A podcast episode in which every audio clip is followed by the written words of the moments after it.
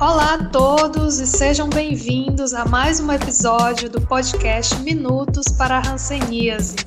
Aqui nós queremos pegar um pouquinho do seu tempo para falar de uma doença muito comum, mas desconhecida para muitas pessoas. Hoje, trazendo perguntas que podem ajudar muita gente. Perguntas como: a hanseníase é contagiosa? Como ela é transmitida? Se você convive com uma pessoa que tem hanseníase, de que forma você pode ou não pegar a doença? Estas informações são essenciais para que saibamos como lidar com estas pessoas, para fortalecer a prevenção e principalmente para combater o preconceito.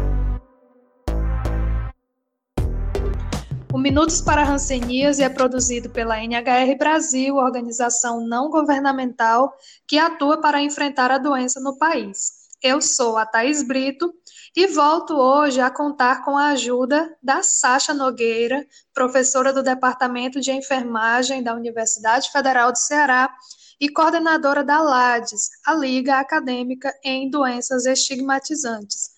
Oi, Thaís, tudo bem? Gente, é um prazer estar aqui de volta com vocês. Prazer é todo nosso. Então, vamos começar nosso tema de hoje chamando a nossa repórter de campo, Clara Gantoá, que mais uma vez foi buscar respostas da população sobre o nosso tema. Clara, conta pra gente por onde você esteve e o que você perguntou para as pessoas. Olá, Thaís, e olá a todos. Dessa vez, eu fui até a Praça do Polar, no bairro Vila Velha, em Fortaleza. Como queremos entender o que as pessoas sabem sobre a transmissão da hanseníase, eu conversei com elas sobre algumas perguntas. Se a doença é contagiosa, como uma pessoa pega hanseníase e como deve ser o comportamento das pessoas próximas. Você escuta agora algumas das respostas que eu recebi. Eu acho que é contagiosa e que na minha opinião, transmite assim através da pele, da roupa. Por exemplo, vestir a roupa, ficar se pegando, se abraçando. Aí eu penso que seja assim, não entendo muito bem da doença não, mas até já tinha pensado mesmo sobre esse assunto aí, que eu não sei como se transmite.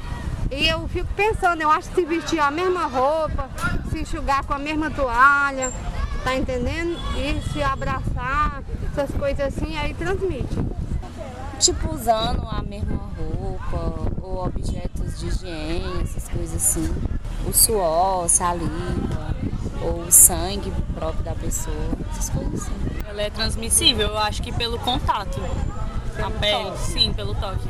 Deve ter alguma ferida aberta, alguma coisa assim. Acho que deve transmitir por aí. Assim, é, pelo contato, se por ferir, algum tipo de corte assim, meio profundo. Eu acho sim que a hanseníase é, é contagiosa e a, o contato com a, com a pessoa que está contaminada, ela já passa. Contato toque ou então até mesmo os objetos que a pessoa toca que tem tem contaminação. Ela não é contagiosa não, porque o filho da minha vizinha teve e ele sentava na calçada com a gente, ele nunca pegou, ele nunca transmitiu para ninguém.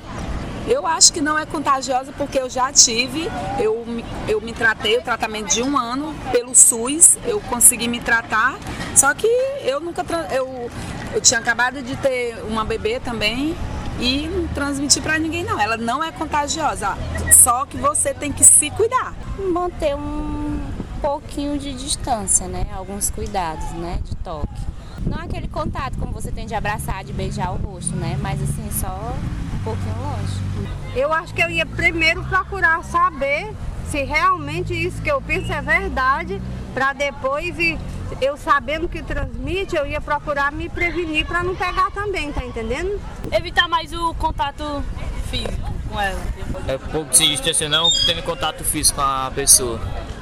Primeiro indicar ele um tratamento, porque a partir do momento que você começa o tratamento, ela para de ser transmitida. E aí ajudar da melhor forma, tanto psicologicamente, porque são as pessoas mais excluídas. Eu, eu creio que seja isso, orientação mesmo.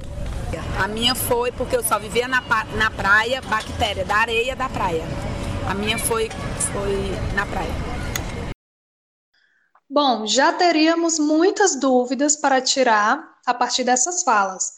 Mas vamos voltar a elas daqui a pouco, depois de termos ouvido também a opinião de três jovens com quem conversamos para este episódio. Os depoimentos que vamos ouvir hoje são da Raquel França, do Paulo Roberto de Araújo e do Nicolas de Aguiar. A primeira pergunta que fizemos para eles foi se eles acham que a hanseníase é contagiosa e como eles acham que ocorre a transmissão da doença, que comportamentos poderiam levar alguém a pegar a hanseníase. Vamos ouvir primeiro a resposta da Raquel França, que tem 26 anos é acadêmica de administração e mora no município de Candeias do Jamari, em Rondônia. Assim, ela, ela, ela é transmissível, né? ela, ela é contagiosa, é, uma vez que não tratada, né? Eu acredito assim por, muito contato com a pessoa que não tem, não faz o tratamento, ou talvez não saiba que tem, é, ou assim, simplesmente a omissa, né, ao próprio corpo, à própria saúde, ela, se ela não se, se cuidar, ela acaba transmitindo sim, mas acho que é um contato, assim, bem avançado, né, e eu acredito, assim, que seja quando a, a, a doença ela já está num estágio, assim, não no início, né, eu acredito que seja isso. A, a minha ideia, assim, de, de forma de transmissão é esse contato é, direto, né? Quase que direto, dormir com a mesma pessoa, é, beijar, assim, quando uma pessoa ela não, ela não, é, como se diz assim, ela não tomou a dose, né? Ela não não está em tratamento. Eu acredito que quando a pessoa está em tratamento, ela, eu acho que pode ter uma vida normal, não não vai transmitir. Agora vamos ouvir o Paulo Roberto de Araújo que tem 19 anos, é graduando do curso de Rádio e TV e mora em Olinda, no estado de Pernambuco. Assim, eu acredito que sim, porque como, como é um vírus, né? A maior parte dos vírus eles conseguem se transmitir através do contato. Então, eu acho que acontece como aconteceu com a Covid-19, porém que pelo, pela ciência já avançada a gente consegue fazer um controle maior. E, não, e com isso a gente não tem uma grande proliferação da doença pelo mundo, e em especial pelo Brasil. Eu acho que, que o, o, o fator principal dessa transmissão, ele acontece quando a pessoa que está contaminada, ela não, ela não consegue apresentar às pessoas formas de segurança. E daí as pessoas que não conhecem a doença, que creio que é uma grande parte da população brasileira, que, como muitas outras doenças, não têm acesso por questões sociais ou até mesmo por ser uma doença que não é tão divulgada na, na mídia de massa, e daí as pessoas se contaminam sem nem perceber que estão se contaminando. E temos também a resposta do Nicolas de Aguiar, que tem 16 anos, cursa o ensino médio na rede pública e mora em Fortaleza, no Ceará. Sim, eu acho que sim. Acho que não sei se pelo toque, mas eu acho que seja transmissível, assim. É, eu acho que mais é pelo toque, pelo uma pessoa, por exemplo, um familiar, eu tenho um familiar, eu, aí eu tenho. Eu acho que mais pelo toque seria uma coisa mais demorada, um contato mais prolongado ou uma, um, ou uma convivência mais intensa, né? Bom, com base nessas três respostas e também nas respostas ouvidas pela Clara no início, eu vou passar algumas perguntas para a Sasha. A primeira é que tivemos algumas pessoas dizendo que a hanseníase não é contagiosa. Isso veio da percepção de pessoas que conviveram com a doença e não tiveram nenhum problema, né? A convivência continuou normalmente. Então, vamos falar um pouco dessa situação.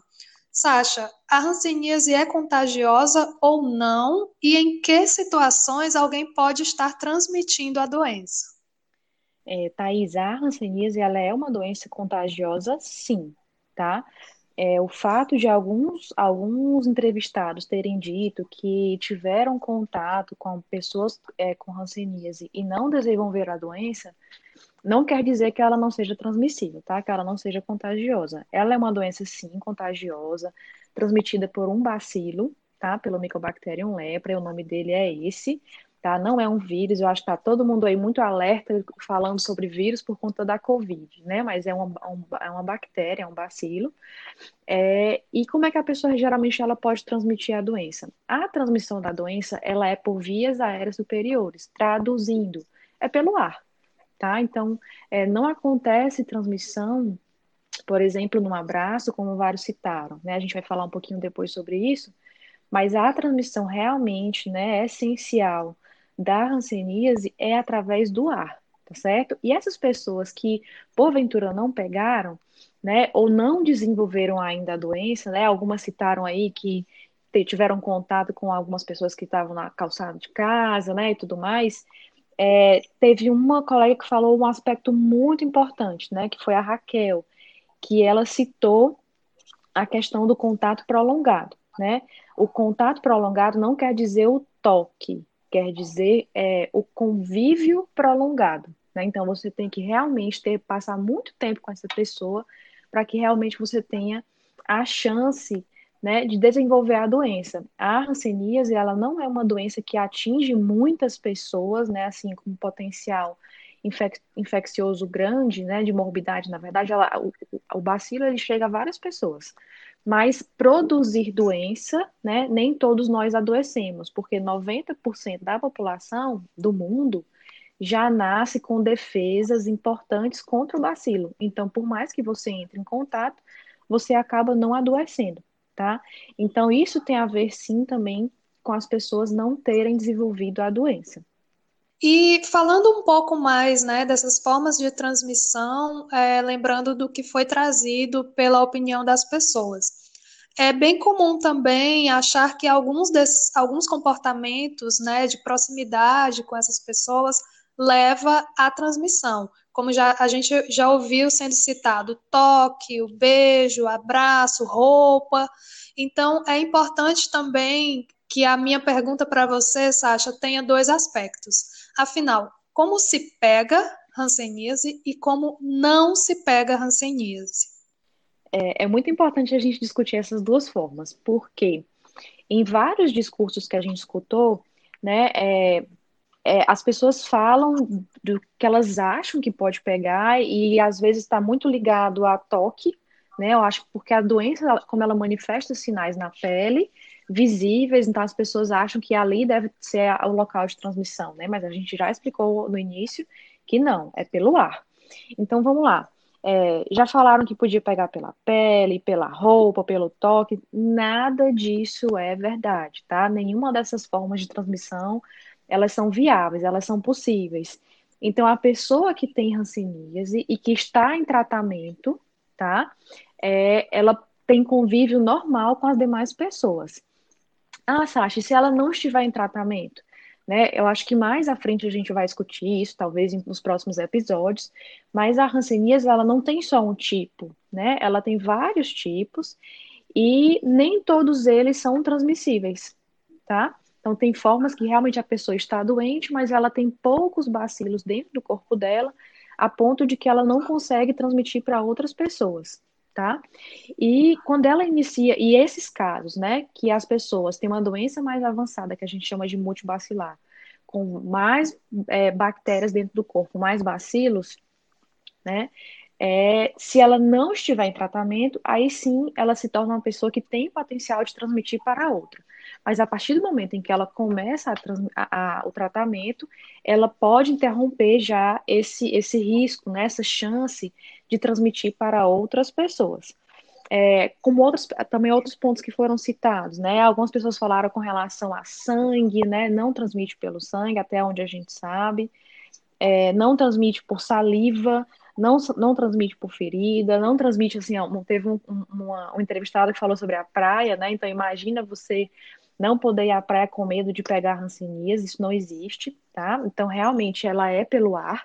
Então, a pessoa que tem hanseníase, ela tem convívio normal com as outras pessoas, tá? Com quem ela com quem ela habita, por exemplo, com quem ela trabalha.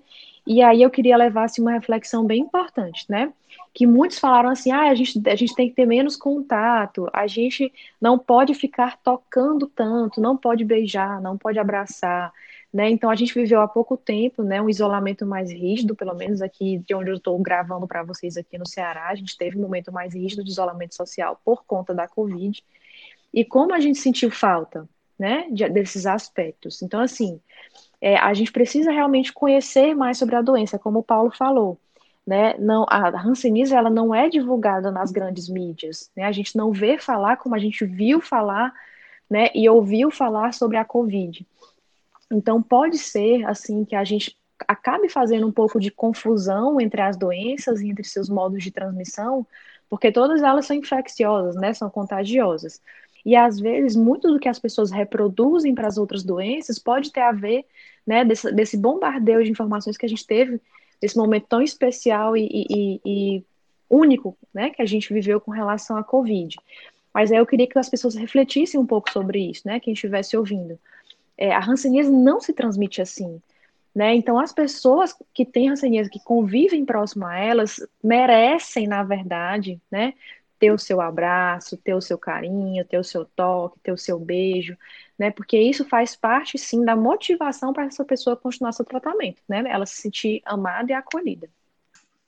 Bem, a gente conseguiu então explorar bem como não se pega a hanseníase, mas talvez alguém ainda esteja na dúvida sobre como se pega, né? Como é que funciona essa transmissão pelo ar que você já referiu na resposta anterior, Sasha? Então, assim, vamos pegar como exemplo o caso de um ouvinte que falou, inclusive, né, a participante que falou que ela teve e teve contato com o filho dela, né, e tudo mais, e ele não pegou. Né? E como é que a gente explicaria isso? Na verdade, a gente teria que ver há quanto tempo ela teve a hanseníase para a gente ver se realmente o filho dela não pegou. Tá? Existe um termo né, que a gente usa, um termo mais científico, chamado período de incubação, que tem a ver é, o intervalo de tempo entre o momento em que você realmente entrou em contato com o bacilo ou, ou respirou o bacilo até o momento em que você produz né, algum tipo de, de manifestação da doença, ou seja, aparecem alguns tipos de sinais e sintomas, ou na pele, ou nos nervos, né, quando a gente fala de hanseníase.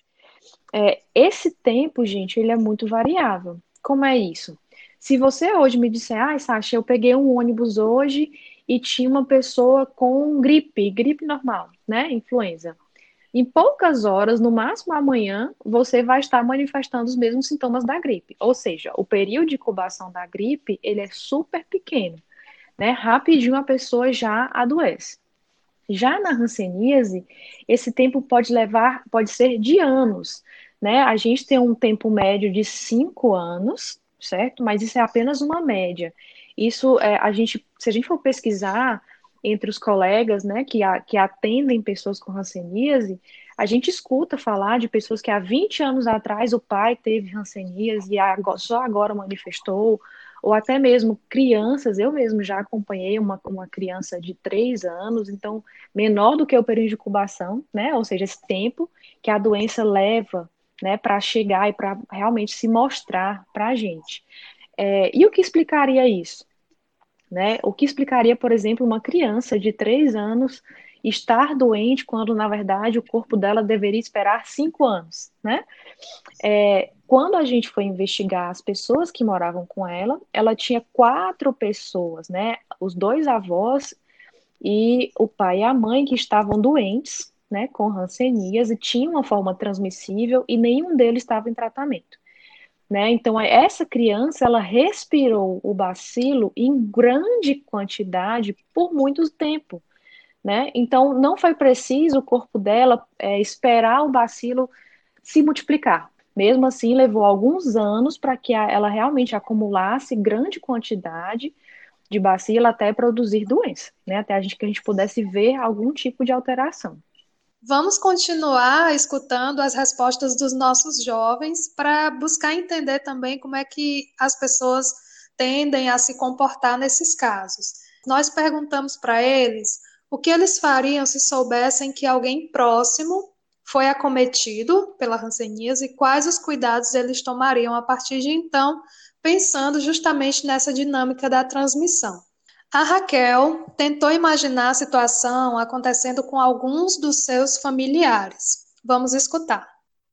tá, uma pessoa do meu convívio, vamos supor o meu irmão, assim, irmão, pai, mãe, parente, assim, que, que eu convivo diretamente, primeira coisa que eu iria fazer é correr, assim, buscar um especialista, alguém que pode ajudar ela, né? Alguém que pode ajudar, porque assim, ai, eu não consigo lhe explicar. Acho que na hora eu ia fazer de tudo, assim, para a pessoa ser assistida, né?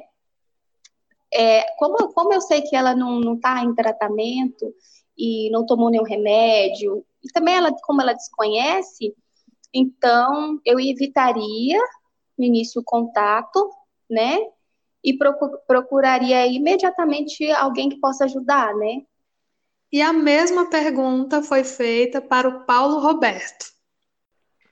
Então, eu iria buscar né, mais sobre o assunto, que é que, que agora a NHR Brasil está fazendo algo que vai ajudar muito para isso, e a partir desse auxílio de descobrir como não me contaminar, conseguir as formas necessárias para ajudar essa pessoa, porque como toda outra doença, ele não só acomete o corpo, mas ele também termina acometendo a mente, porque afasta muita gente que se desespera ao saber que aquela pessoa está doente e que se, se fica com um certo receio de, de conviver mais uma vez com ela, enquanto não tiver certeza de que aquele, aquela enfermidade ainda acomete.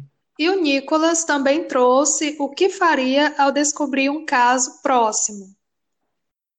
Primeiro, tentaria, se eu soubesse como seria transmitido, né? Primeiro, eu tentaria isolar, tipo, não ficaria toda hora, tipo, abraçando ou apertando, até um simples apertar de mãos, assim, ficaria mais isolado.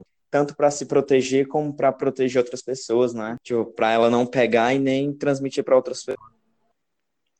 Bom, mais uma vez eu passo a palavra para que a Sasha possa comentar um pouco sobre como proceder quando há um caso de hanseníase. Vamos tentar comentar por partes. Primeiro é preciso um olhar para o passado. Então, quando a pessoa é diagnosticada, o que os familiares, colegas, as pessoas que conviveram por um tempo de forma próxima com essa pessoa precisam fazer para se proteger?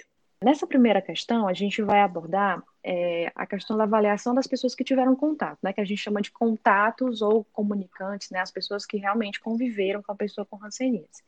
A gente já viu que a transmissão é pelo ar e que a doença demora bastante tempo para aparecer. Então, não é indicado as pessoas esperarem aparecer alguma coisa para procurar atendimento, porque aí a pessoa já está doente, a gente não tem muito o que fazer. Existe é, uma medida hoje em dia no Brasil que é a, a, vacinação, né, que a gente chama de imunoprofilaxia. O que é que esse nome bonito quer dizer? Né, quer dizer que a gente vai usar uma vacina para proteger de que a doença apareça. Mas para isso, a pessoa precisa não estar doente ainda, né? Então, esse contato, ele precisa ir o mais breve possível após o diagnóstico, né? A confirmação realmente de que algum parente seu, algum amigo próximo, né? Alguém de sua convivência está com hanseníase. A pessoa pode ter a forma leve ou a forma mais grave. Isso não, não é, é não quer dizer nada com relação ao acompanhamento do contato. O contato ele vai independente do tipo de hanseníase que a pessoa tenha, certo? E aí lá, né, o profissional de saúde, ele vai fazer toda uma avaliação de corpo, né, de pele, vai procurar sinais suspeitos de hanseníase, tá, que podem ser na pele ou nos nervos, é, e depois dessa avaliação, a pessoa não apresentando nada, é que a gente parte para imunização, né, para vacinação.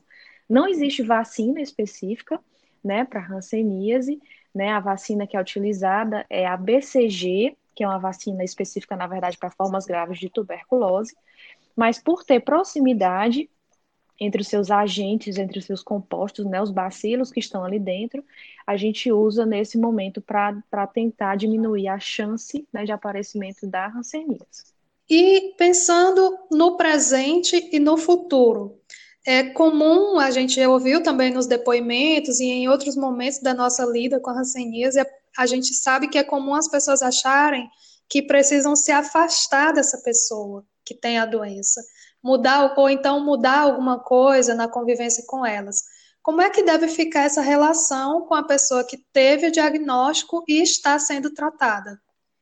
Thaís, é engraçado que quando a gente ouve os relatos, né, as pessoas querem realmente demonstrar um cuidado, mas parece que o estigma está enraizado. Então a gente percebe como essa questão do estigma, o que é o estigma? É justamente isso, é você atribuir àquela pessoa é, é, essa característica negativa, né, que na verdade não, não é necessário.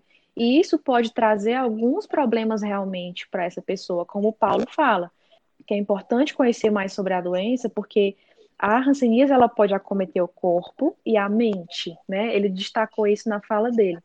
Porque realmente, quando essa pessoa ela fica isolada, ela perde o apoio da família, né? Ela se vê, ela pode inclusive ter o autoestigma, onde ela acha que ela tem um problema e ela sozinha já se afasta, né? Toma a decisão de se afastar por conta de alguns conceitos errados, né? Que a gente já discutiu no primeiro episódio, que a gente viveu uma época aqui no Brasil que as pessoas eram afastadas, né? É, para se tratar. E na verdade hoje não precisa mais. Então, assim, é, o que é que a gente precisa fazer? Conhecer bastante sobre a doença. Então, eu indicaria que as pessoas que hoje estão ouvindo esse podcast porque descobriram que alguém próximo seu tem hanseníase, que procure conhecer mais, mais sobre a doença, né? Procure sites confiáveis para, para é, buscar informações, como por exemplo do Ministério da Saúde aqui do Brasil, né? Que eles realmente mostram, do próprio, da, o próprio site da NHR, Brasil, que também traz informações sobre isso, né? É porque às vezes só mídias sociais, às vezes só uma, um simples, uma simples busca no Google aparecem muitas informações inadequadas, né? Incorretas. É, né, nem é preciso tanto procurar um especialista, né? Porque existe sim a especialidade do rancenólogo, que é o especialista em ranceníase, né? É uma especialidade médica, mas isso não quer dizer que apenas o rancenólogo possa acompanhar uma pessoa com ranceníase.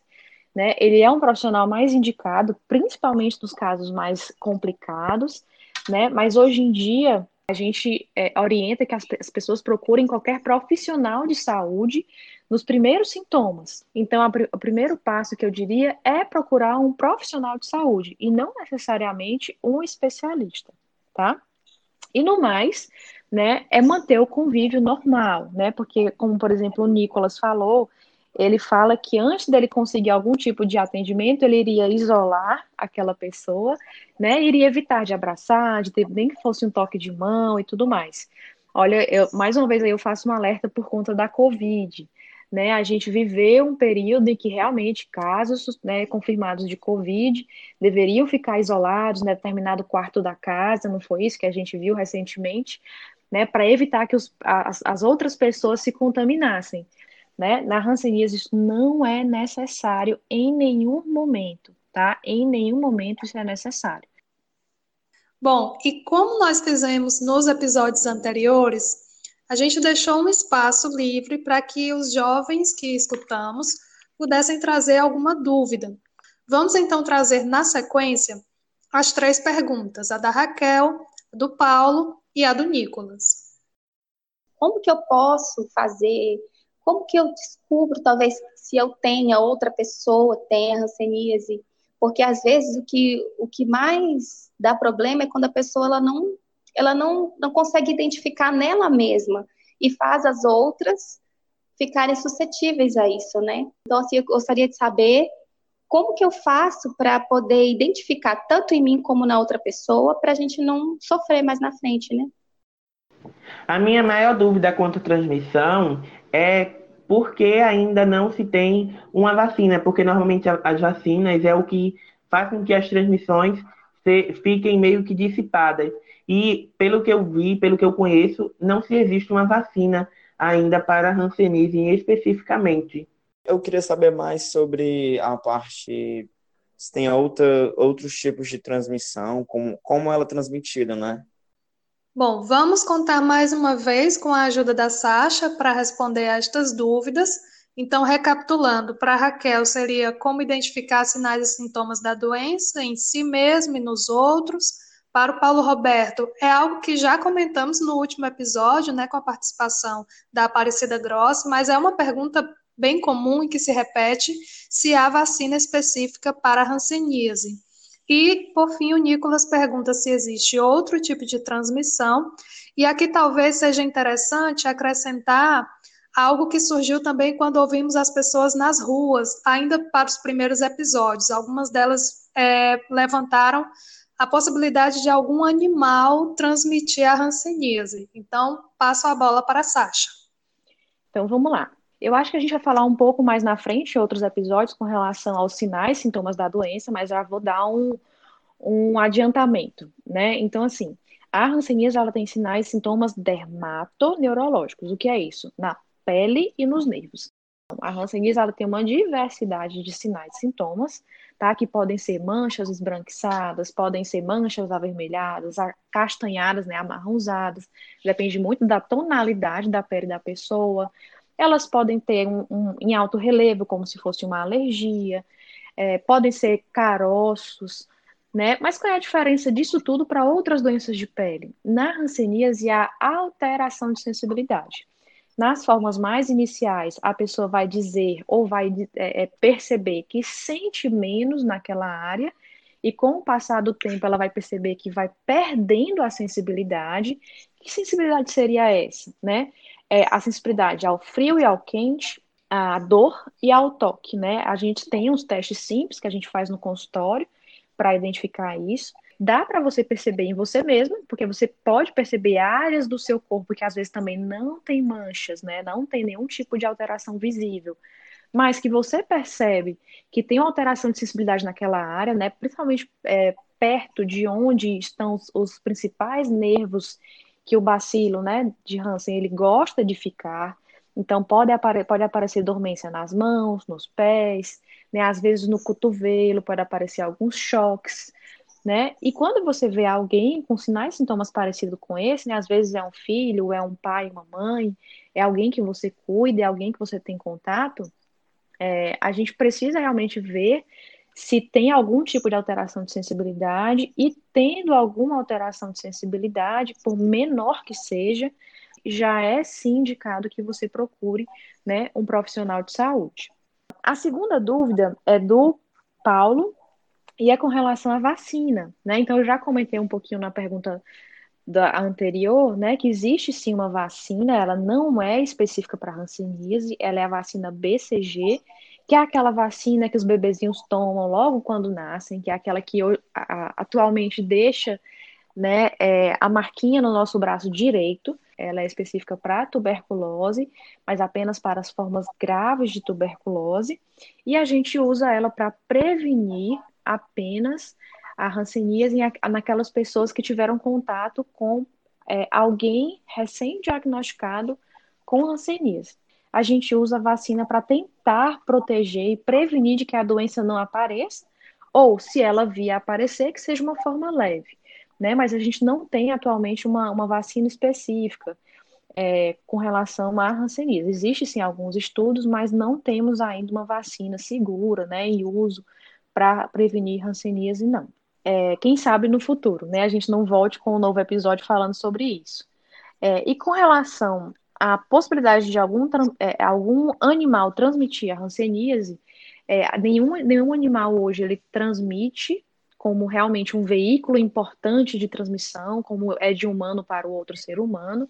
A gente tem alguns estudos que apontam né, a presença do bacilo em alguns animais, como por exemplo nos tatus, né, como por exemplo nos, nos, nos primatas, né, eles conseguem realmente ficar adoecidos pelo, pela hanseníase é, já existe sim uma, uma hipótese de transmissão da hanseníase né, é, dos tatus, mas ainda é, não bem estabelecida, não bem determinada para ser reconhecida como uma forma de transmissão tão importante quanto de um ser humano, né, não tratado para outro ser humano através da via aérea. Muito obrigada, Sasha, mais uma vez, pelos seus esclarecimentos, pela ajuda. E a gente já está encerrando o episódio, já estou fazendo um agradecimento final é, por tê-la de volta conosco. Que bom, Thaís, eu adorei participar desse episódio. Espero que as pessoas possam ter entendido, né, que a hanseníase transmite pelo ar, não se transmite pelo toque. É, vamos deixar de lado um pouquinho esse medo que às vezes a gente tem do desconhecido, né? Mas eu espero que esse episódio possa ajudar com relação a isso. Então, conhecendo um pouco mais sobre a transmissão da hanseníase, a gente pode possa realmente, né, é, dar mais apoio às pessoas que estão em tratamento, que é isso que elas merecem, né? Elas precisam disso, de apoio e contato, né? E convívio social e contato da gente. Com certeza. Bom, as nossas conversas não vão parar por aqui, virão outros episódios para que a gente fale um pouco mais sobre as dúvidas das pessoas que a gente escuta. Também pode ser a dúvida que você tem. E a gente faz o convite, né? Se você ficou com alguma dúvida ou quer mandar alguma sugestão ou comentário, pode entrar em contato conosco pelo e-mail nhr@nhrbrasil.org.br ou pelos canais de comunicação da NHR Brasil. Todos eles estão na descrição desse episódio. E você pode nos acompanhar pelo Spotify, pelo Google Podcasts, pelo site anchor.fm, pelo site da NHR Brasil ou pelo nosso canal no YouTube. Você vê que são várias as formas que você pode compartilhar esse conteúdo com outras pessoas. Nós agradecemos a você por nos escutar até aqui e esperamos que continue conosco nos próximos episódios também. Até a próxima!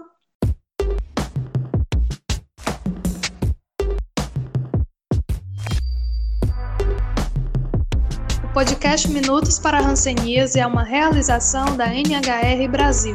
Apresentação e edição Thaís Brito, produção e apuração de campo Clara Gantois, participação nesse episódio Sátia Nogueira.